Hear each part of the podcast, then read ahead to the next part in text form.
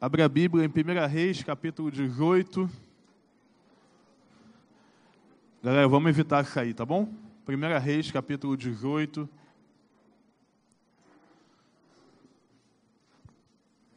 Primeira Reis, capítulo 18.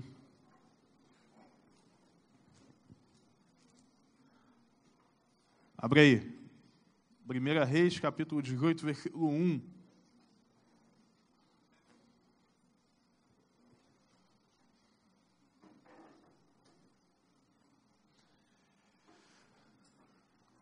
Depois de um longo tempo, no terceiro ano da seca, a palavra do Senhor veio a Elias. Vá apresentar-se a Acabe, pois enviarei chuva sobre a terra. E Elias foi. Como a fome era grande em Samaria, Acabe convocou Obadias, o responsável por seu palácio, homem que temia muito o Senhor. Jezabel estava exterminando os profetas do Senhor, por isso Obadias reuniu cem profetas e os escondeu em duas cavernas, cinquenta em cada uma, e isto e lhes forneceu comida e água. Certa vez Acabe disse a Obadias: Vamos a todas as fontes e vales do país. Talvez consigamos achar um pouco de capim para manter vivos os cavalos, as mulas, e assim não será preciso matar animal algum. Para isso, dividiram o território que iam percorrer. Acabe foi em uma direção e Obadias noutra. Você vai deixar a tua Bíblia aberta? A gente vai ler, continuar lendo a, a enfim, o, de, o rei desse texto, mas eu quero te convidar a prestar atenção, a lutar contra o teu sono, a lutar contra tudo que impede você de ouvir essa palavra. Eu creio que nós temos hoje a oportunidade de ouvir e de concluir uma grande obra que o Senhor tem feito. Hoje é a penúltima mensagem desse Outcamp. Sei que você está tão triste quanto eu, mas eu vou te dizer uma eu estava doido para pregar, eu estava me segurando ali, ontem eu me segurei. Falei, Deus meu, eu tenho que pregar, eu tenho que pregar. E hoje chegou o momento de eu pregar e eu estou animado, então se você dormir, eu vou aí dar um tapa em você, e você vai ficar acordado. Tá bom? Eliseu, Elias recebeu uma palavra específica do Senhor. Olha para cá. Vá, vá à terra daqueles que te perseguem e, mãe, e, e os ajude em uma chuva. Vá, profetize sobre a vida daqueles a qual te perseguem. Nós recebemos ordens do Senhor todos os dias. Nós recebemos chamados do Senhor em todo tempo. Eu tenho dito a vocês e continuo dizendo em todo instante: Deus nos chamou para mudar uma geração. Deus nos chamou para mudar uma realidade. Deus nos chamou para mudar a tua faculdade, a tua escola, a tua casa e o teu local de trabalho. E ele te levanta como levantou Elias e diz: Vá, vá para a terra, volte para lá, volte para o lugar onde há seca. E quando nós falamos de seca, nós podemos lembrar, por exemplo, dos solos rachados lá que tem no interior do Nordeste. A seca ela mata o gado, a seca ela mata o jumento, a seca ela destrói e destruía naquele tempo todo o império. Porque se não havia chuva, Olha para mim, se não havia chuva, não havia condições nenhuma daquele império florescer. Está ouvindo? A comida ela era extinguida, ela, ela era escassa, ah, os animais morriam, os soldados morriam, a cidade morria porque não tinham sistemas, não tinham como segurar a questão da água.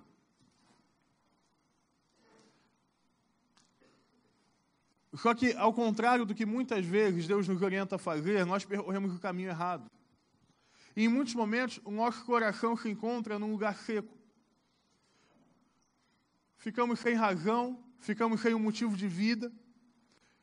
Nos afastamos da presença de Deus e isso vai secando o coração. Nosso coração fica duro como pedra. E nós vemos a um acampamento como esse, nós somos capazes de ver Deus agir, mas nós nos tornamos incapazes de fazer parte do agir de Deus. Porque o pecado começa a petrificar. Porque o pecado começa a tirar de você a condição de sentir a presença de Deus. E você começa a tomar decisões erradas, como ele rei tomou. Jezabel era uma rainha usada por Satanás que caçava os profetas. Eu não sei se você sabe, mas hoje o que nós vivemos no Brasil, em muitos momentos, é uma caça. onde cristãos não podem falar disso, onde não pode falar daquilo, onde não se pode mais professar uma fé, onde você é julgado na tua faculdade se você diz que é contra o aborto, onde você é julgado na tua escola se você se diz alguém não contra o homossexual, mas contra o homossexualismo. Você é julgado por não querer transar antes do casamento. Você é julgado por muitos por querer se manter firme na igreja enquanto outras pessoas estão experimentando a vida de verdade.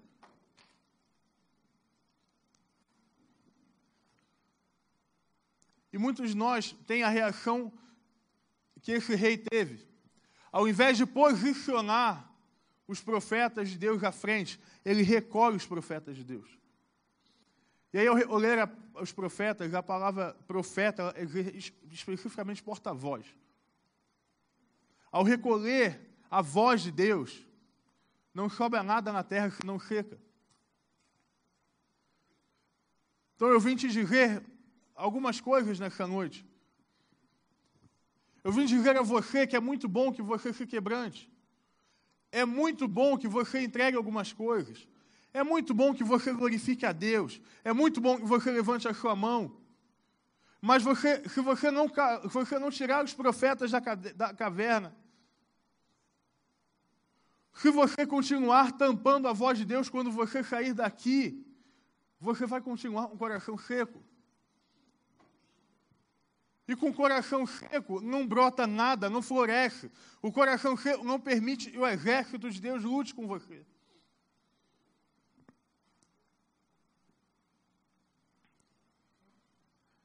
Se eu perguntasse aqui quantas horas do dia nós passamos, por exemplo, na presença de Deus, o que, que você me responderia?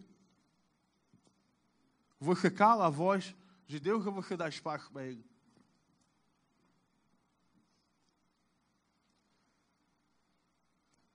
E o que enfrentamos hoje, o que estamos enfrentando nesse lugar, durante esse tempo, é uma tremenda luta espiritual. Porque o que Deus está fazendo é levantar profetas para que a terra seca seja molhada. Deus está levantando profetas para que aquela terra seca e infrutífera se torne uma, uma, uma terra cheia de árvores, cheia de chuva e, de, e abundante em água. O que estamos enfrentando é a luta por entrar e permear no coração de terra seca. Mas eu tenho certeza que Deus está fazendo nesse lugar o que fez com Elias e está falando: Elias, vai lá. Elias, vai naquele lugar. Elias, sai daí de onde você está. E beleza, nós já estamos experimentando muito um chão do Senhor. Nós já estamos experimentando algumas coisas brotarem. Mas eu queria continuar lendo esse texto com você.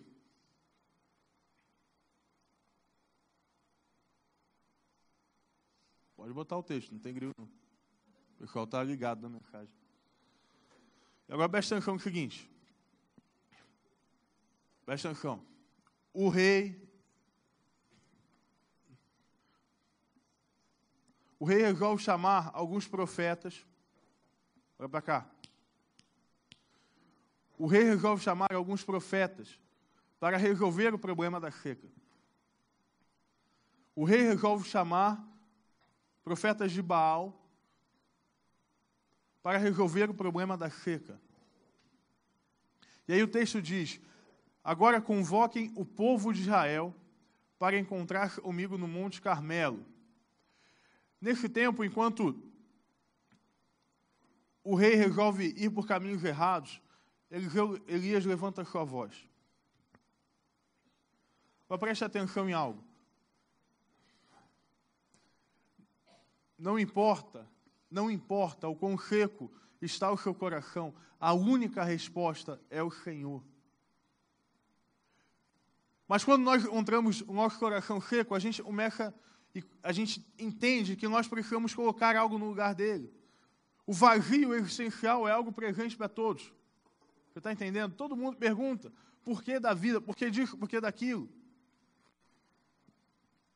E aí muitas pessoas resolvem preencher esse vazio com coisas que não são o Senhor. começam a fugir para pecado, porque o pecado ele te dá uma satisfação momentânea. Você começa a achar que não tem nada a ver, porque a ignorância também te faz fugir desse confronto. Você recorre, você recorre a outros deuses que se dizem deuses. Você se aprisiona. Você vai colocando na sua vida situações de correntes espirituais. E eu entendo que o diabo tem pelo menos três formas de acorrentar a gente.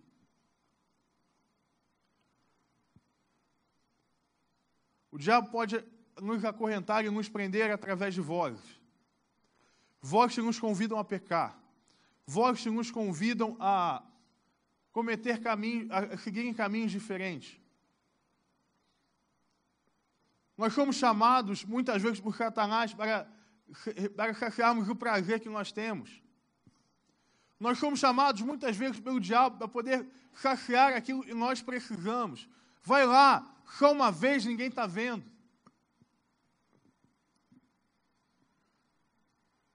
A voz da culpa, por exemplo, pode permear o teu coração, dizendo a você que você não é capaz de experimentar o que todos nesse lugar estão experimentando as vozes que te distraem, as preocupações do que virá amanhã ou depois de amanhã.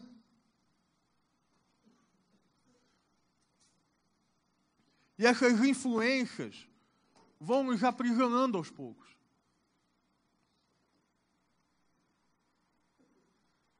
Sabe, eu tenho lido um livro recentemente, ele diz algo que eu concordo muito na opinião dele, um pouco mais de 15% dos cristãos no mundo vivem verdadeiramente livres. Um pouco mais de 15% dos cristãos no mundo vivem verdadeiramente livres. Porque a maioria dos cristãos no mundo, assim como eu e você já fizemos, resolvem colocar boa parte do prazer e boa parte do sentimento nas coisas que a gente sabe que não é Deus.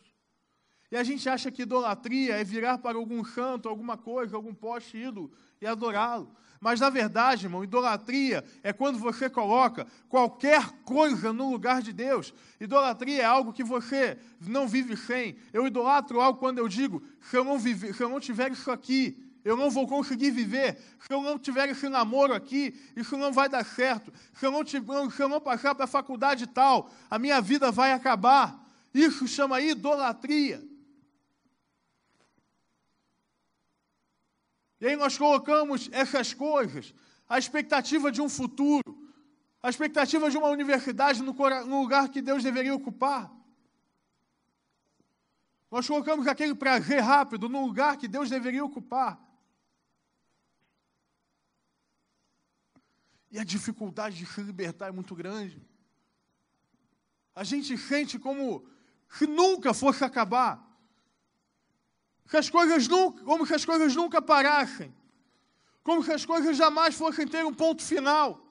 Lembra de ontem? E talvez você tenha dado ontem um ponto final, mas hoje você voltou a reescrever a história de ontem.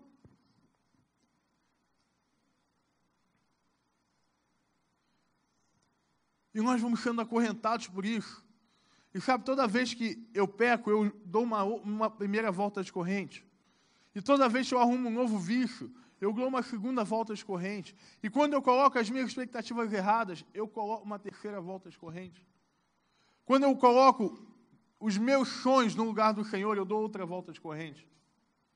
Quando você vai ver, você é um crente que vai à igreja, que está orando até, que frequenta uma célula, mas que não vive liberdade. E você não consegue se libertar disso, e você começa a ver que realmente a luta é muito complicada. Por isso, nessa noite, eu quero te convidar a fazer o que Elias fez. Quando Elias disse: Agora convoque todo o povo de Israel para encontrar-se comigo no Monte Carmelo. E traga os 450 profetas de Baal e os 400 profetas de Acera que comem a mesa de Jezabel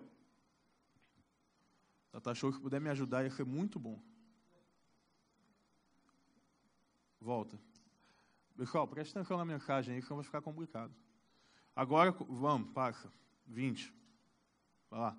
Acabe convocou então todo Israel e reuniu os profetas no Monte Carmelo. Elias dirigiu-se ao povo e disse: Até quando vocês vão oscilar para um lado e para o outro? Se o Senhor é Deus, sigam-no, mas se Baal é Deus, sigam-no. O povo, porém, nada respondeu. Disse então Elias: Eu sou o único que restou dos profetas do Senhor, mas Baal tem 450 profetas. Tragam dois novilhos, escolham eles um, cortem-o em pedaços e o ponham sobre a lenha, mas não acendam fogo. Eu prepararei o outro novilho e o colocarei sobre a lenha, e também não acenderei fogo nela. E então vocês invocarão o nome do seu Deus, e eu invocarei o nome do meu Senhor, o Deus que responder por meio do fogo. Esse é o Deus verdadeiro. Então o povo disse: O que você disse é bom. Naquele momento, Elias faz um desafio. Elias desafia os profetas de Baal. Elias fala assim: olha, se o seu Deus é realmente verdadeiro, se o seu Deus é de verdade, coloque-o então em confronto com o meu Deus. Se o seu Deus realmente é poderoso, coloque-o em confronto com um Deus que é todo-poderoso. Se o seu Deus realmente resolve todas as coisas da sua vida, coloque-o então em confronto com o que Deus diz. E aí começa então o que entendemos como batalha espiritual. A batalha espiritual é um confronto. O reino espiritual ele existe, ele é real, ele não é um, um filme de terror, ele não é uma história da carochinha, mas ele é real.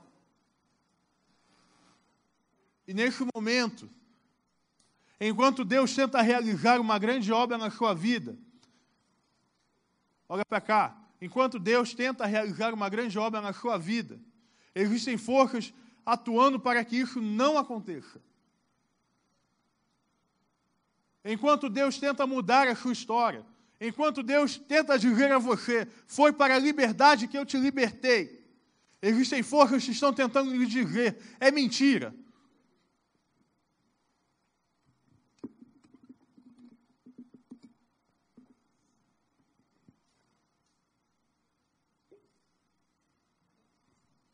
Mas eu tenho algo para você nessa noite, algo para que você receba. A batalha espiritual é real. Existem sim tentativas contra a sua vida. Mas a palavra do Senhor diz que tudo podemos naquele que nos fortalece. A palavra de Deus nos diz que nós somos mais do que vencedores.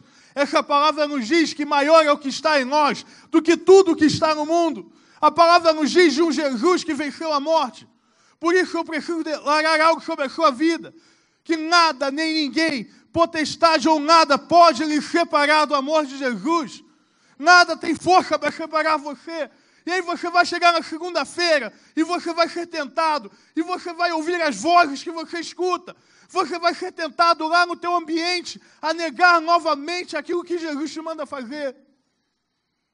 Mas quando essas vozes voltarem, quando você sentir, quando você sentir que você está sendo acuado, lembre que você é mais que vencedor por meio daquele que te amou, que te salvou. Porque a palavra de Deus diz que Jesus não veio para condenar, mas ele veio para salvar. Ele não veio para julgar você, porque Jesus não julga, Jesus retira o julgo.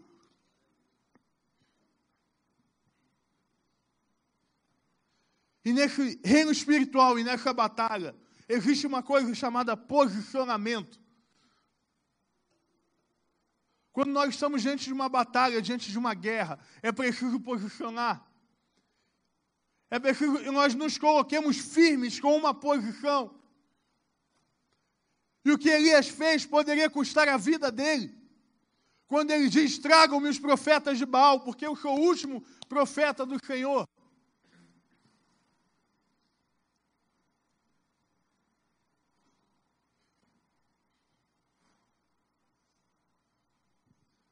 E Elias, um profeta contra 400. Um profeta contra 400. Um minuto para mudar a sua vida diante dos 20 anos que você já passou. Uma palavra para quebrar, para quebrar tudo o que aconteceu nos últimos 20, 15 anos. Um culto, um mover do Espírito, um sopro, um estalar de dedos, podem limpar a história da sua vida que durou há anos. Porque Jesus não está aí. E, o reino, e no reino espiritual, Deus não precisa de mais do que um sim para poder mudar a tua história. Deus não precisa de mais do que um sim para reescrever você e para te libertar.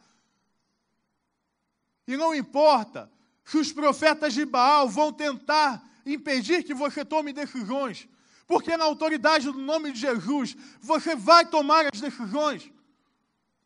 Você não voltará para o Rio de Janeiro, para a sua casa, da forma como você saiu. Mas é preciso que você tome posicionamento, que você confronte o seu pecado, confronte as vozes, confronte o seu passado. Pastor, mas isso é loucura, porque aquele homem era Elias. E Elias, a Bíblia conta que ele subiu uma carruagem de fogo. Elias, a Bíblia conta que ele era um grande profeta. A Bíblia conta que Elias era poderoso, que Elias, o que ele falava acontecia. Mas a Bíblia também conta que Elias é tão ruim quanto você. A Bíblia também conta que todos nós pecamos e estamos separados da glória de Deus, isso serve para Elias.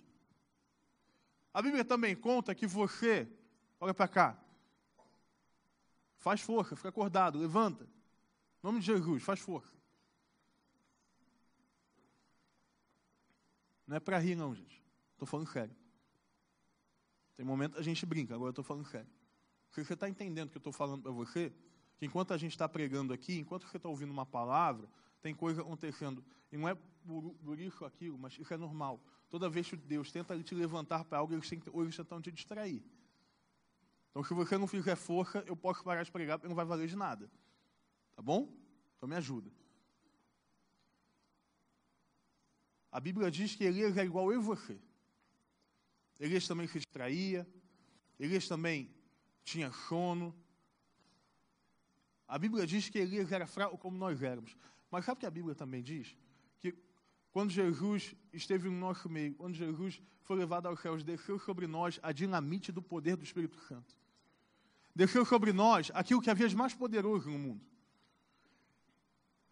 E Jesus garantiu uma coisa, olha para mim, que eu acho extraordinário, que a gente prega sobre ela. Jesus garantiu a nós algo, uma verdade tão linda, tão forte, que a gente deveria tatuar ela no nosso peito para que todo mundo visse. Aquele que crê em mim, obras ainda maiores fará. Aquele que crê em mim, obras maiores fará. Eu poderia dizer a você que Deus está levantando você como um pastor dentro da tua faculdade? Eu poderia dizer a você, Deus está te levantando como um pastor dentro da tua casa, como um ministro, como uma profetisa de, de Deus. Eu poderia dizer a você nessa noite que Deus está te levantando como Elias nesse Brasil. Alguém que vai, ser, que vai confrontar, que vai ser corajoso, que vai lutar contra os domínios de Baal.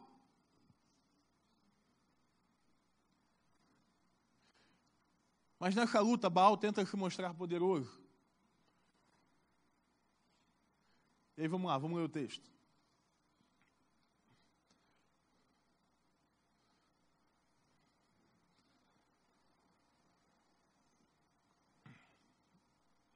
Então, os profetas de Baal pegaram o novilho e lhes foi dado e o prepararam, e clamaram pelo nome de Baal desde a manhã até o meio-dia. Ó Baal, responde, nos gritavam e dançavam em volta do altar que haviam feito, mas não houve nenhuma resposta. Ninguém respondeu. Ao meio-dia, Elias começou a zombar deles. Gritem mais alto, dizia, já que ele é um Deus, quem sabe está meditando, ou ocupado, ou viajando. Talvez. Elias é um cara irônico, né? Imagina.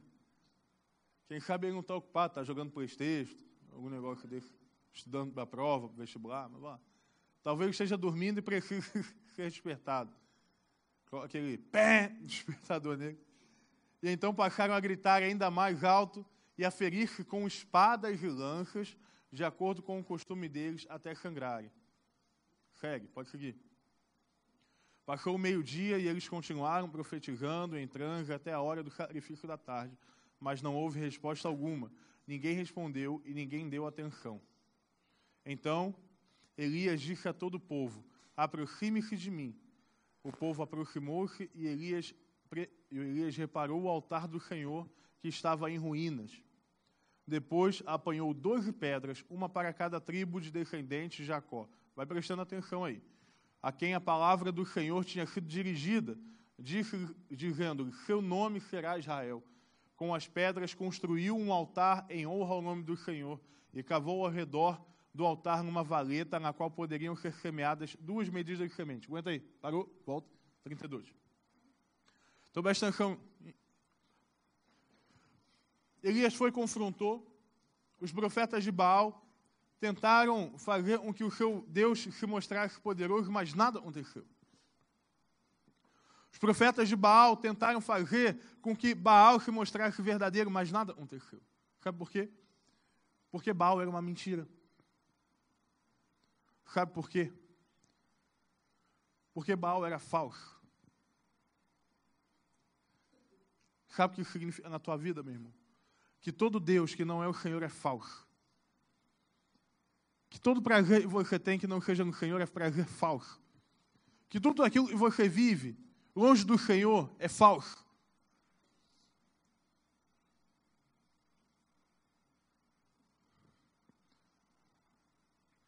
e precisa ser confrontado. E existe um caminho. Olha para mim, o caminho é quando você volta para perto do Senhor. Quando você chega para perto de Deus e reconstrói o altar que havia sido quebrado. O altar que antes era dedicado ao Senhor e você o quebrou, você o reconstrói. Como Elias fez. Mas sabe de algo interessante? O texto vai continuar dizendo que Elias reconstruiu um altar de pedras. E enquanto ele construiu esse altar de pedras, ele jogou água no altar de pedra. E ao contrário dos profetas de Baal, Elias pediu que o Senhor mandasse fogo do céu. E sabe o que a Bíblia diz que acontece? Cai fogo do céu e queima um altar cheio de água. Meu irmão, sabe o que, que isso quer dizer? Sabe o que isso quer dizer?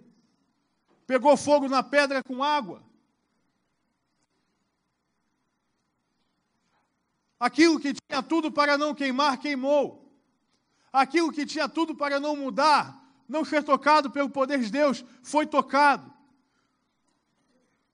Talvez você já tenha ouvido muitas coisas, inclusive que você não é capaz de chegar perto de Deus, que você não é capaz de tocar e de fugir dos seus pecados.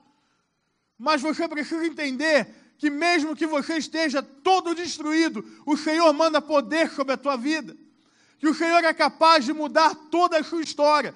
Que o Senhor é capaz de enviar poder para restaurar você e te arrancar do momento em que você vive. E nessa batalha espiritual que nós passamos, nessa batalha espiritual nós vemos todos os dias, eu lhe garanto algo o poder, o poder de Deus com fogo consumidor queimará o altar da sua vida todos os dias. Todos os dias da sua vida serão oportunidades para queimar o altar do Senhor. Você está ouvindo o que eu estou dizendo para você? Que todos os dias Deus manda fogo do céu. Você está ouvindo o que eu estou dizendo? Que Deus manda poder sobre a tua vida. Eu estou pregando sozinho? Você está comigo aí? Você está ouvindo? Você está ouvindo que Deus todo dia quer mandar poder sobre a tua vida. E aonde você tocar é a mão de Deus. E aonde você pisar, o fogo do Espírito Santo queima. É isso que eu estou falando para você. Que quando acabarem os dias desse acampamento, nada será como antes. A sua vida não será como antes. Porque nós estamos hoje destruindo o altar de Baal e construindo um altar a Deus. O que estamos fazendo aqui é deixar que Deus queime na nossa vida.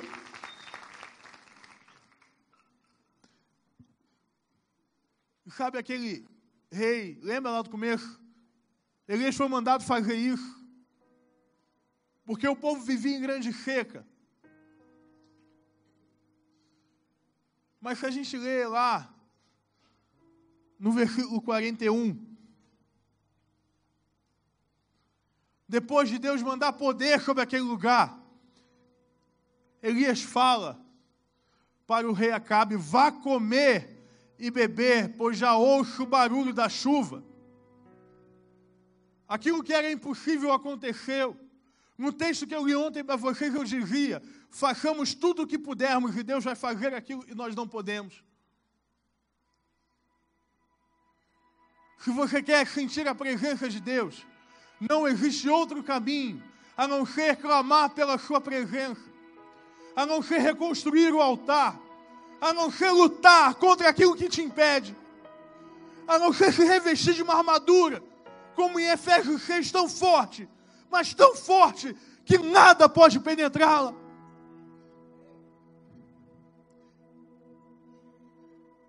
A chuva e o milagre que você espera na sua vida está nas mãos do Senhor, esperando você queimar esse altar.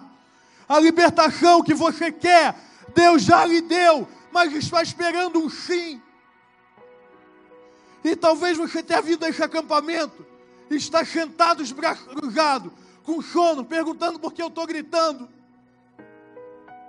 Eu estou gritando porque eu estou clamando a Jesus pela sua vida. Porque eu prometi a Deus que eu daria tudo que eu tinha agora nesse lugar. Para dizer a você que sim, a batalha é real, mas sim, o Espírito Santo de Deus vem como um fogo sobre nós. Para dizer a você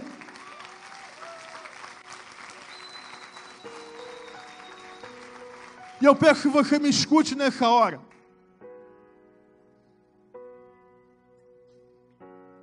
Eu não sei o quão difícil é ouvir essas palavras nessa hora, mas como discípulo de Jesus, na autoridade de Jesus, me escute. Sabe o que aconteceu? Quando Deus mandou, quando Deus mandou fogo sobre aquele lugar, Elias deu a ordem: matem os 400 profetas de Baal. Porque quando a manifestação do Deus verdadeiro, você precisa matar aquilo que é falso. Você precisa matar e destruir aquilo que não vem dele. Você precisa falar: Eu vou matar os profetas que foram contra mim e contra o meu Deus.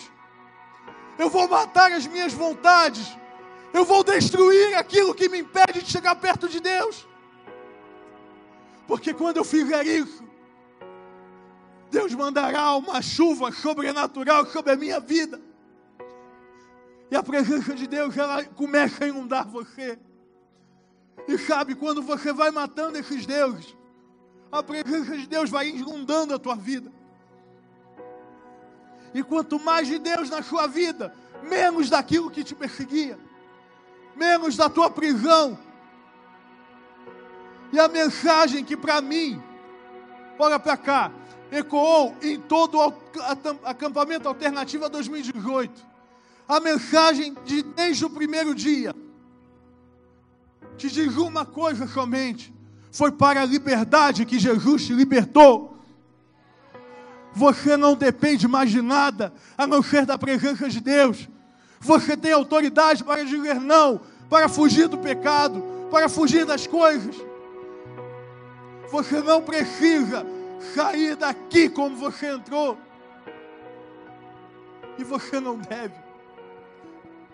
Porque se você sai daqui sem ter tido um encontro verdadeiro com esse Deus, eu não sei quando você terá outra oportunidade.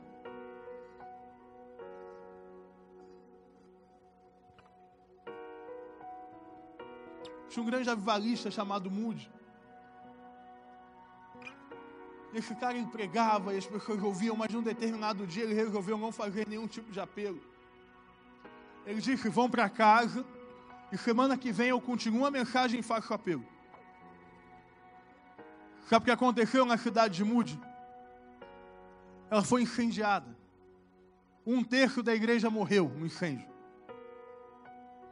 E ele disse: jamais, nunca mais eu vou deixar de dar uma oportunidade para que alguém conheça Jesus. Por isso, nesse instante, eu volto à palavra de ontem. Deus está abrindo uma janela de oportunidade e agora é a sua hora. Você não veio aqui para jogar futebol, para jogar vôlei, para conhecer alguém. Você veio aqui porque Deus trouxe você. Foi difícil chegar por causa do ônibus, foi difícil de ficar por causa da água, porque Deus te trouxe aqui e te queria agora, nessa noite, para dizer a você: eu estou disposto a mangar fogo sobre a sua vida. Mas você precisa tomar uma decisão genuína de quebrar os altares que antes estavam aí, de dizer basta. Eu lembro de uma história em que um centurião, alguém, do, alguém, um militar do Império Romano, chega para Jesus pedindo a cura, a cura de um oficial dele. E sabe o que ele diz a Jesus?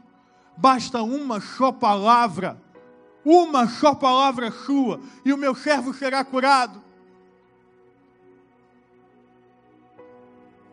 Se você não deu espaço para o Espírito Santo de Deus agir na sua vida até então, eu vou lhe dizer uma coisa, em apenas uma palavra, porque eu creio que uma palavra é suficiente para Jesus, uma única palavra é suficiente para Jesus, e a palavra que eu tenho para libertar a sua vida, a palavra que eu tenho para libertar a sua história, chama luz. Sabe por que da luz? Porque sobre ela está o seu pecado, porque sobre ela está o seu fardo, porque sobre ela estão os pregos que deveriam te condenar. E esse Jesus que levou o teu pecado para a luz hoje está vivo no meio de nós. E aí, Paulo diz: onde está a morte, a tua vitória? Onde está a morte, o teu aguilhão? Eu te pergunto: onde está a tua vitória? Onde está a tua morte? Ela não existe mais.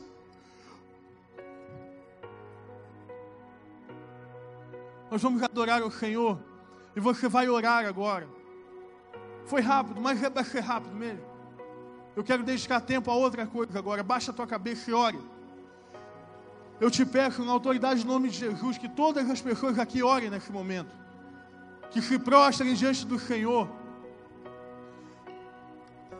Pastor, mas eu não quero me prostrar, mas eu te digo, como profeta de Jesus, que toda língua deve se deve declarar o nome de Jesus, que todo joelho deve se prostrar.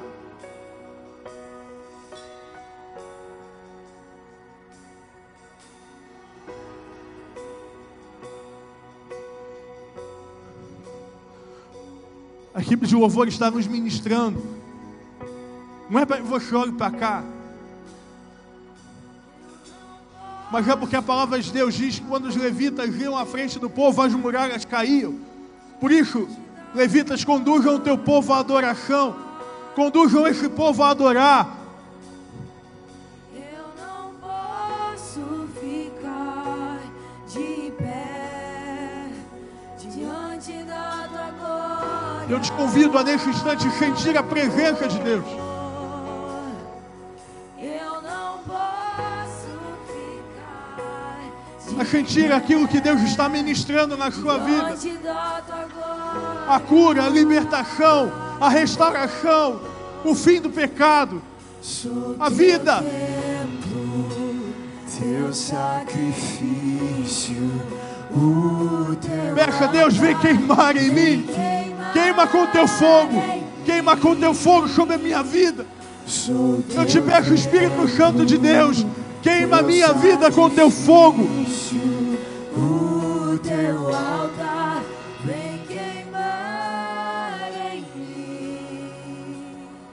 Você só vai me ouvir. Não levanta a cabeça, não. Você só vai me ouvir.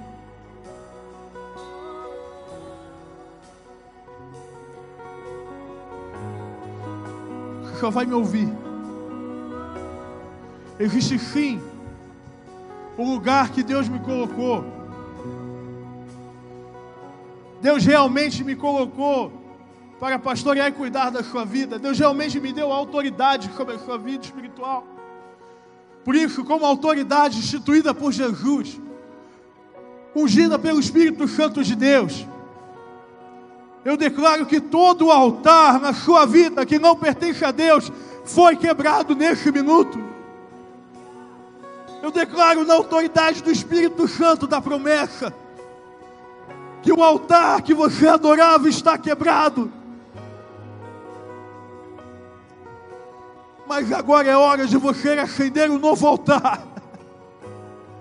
De você acender e construir um novo altar. Ele pode ter água, ele pode ter limitação, não tem problema. Meu irmão, profeticamente, profeticamente, esse lugar aqui à frente se torna como o altar do Senhor. E profeticamente, e profeticamente, nós receberemos poder do Senhor nesse lugar. E eu te peço, e você que precisa construir um novo altar, saia do seu lugar e venha até aqui.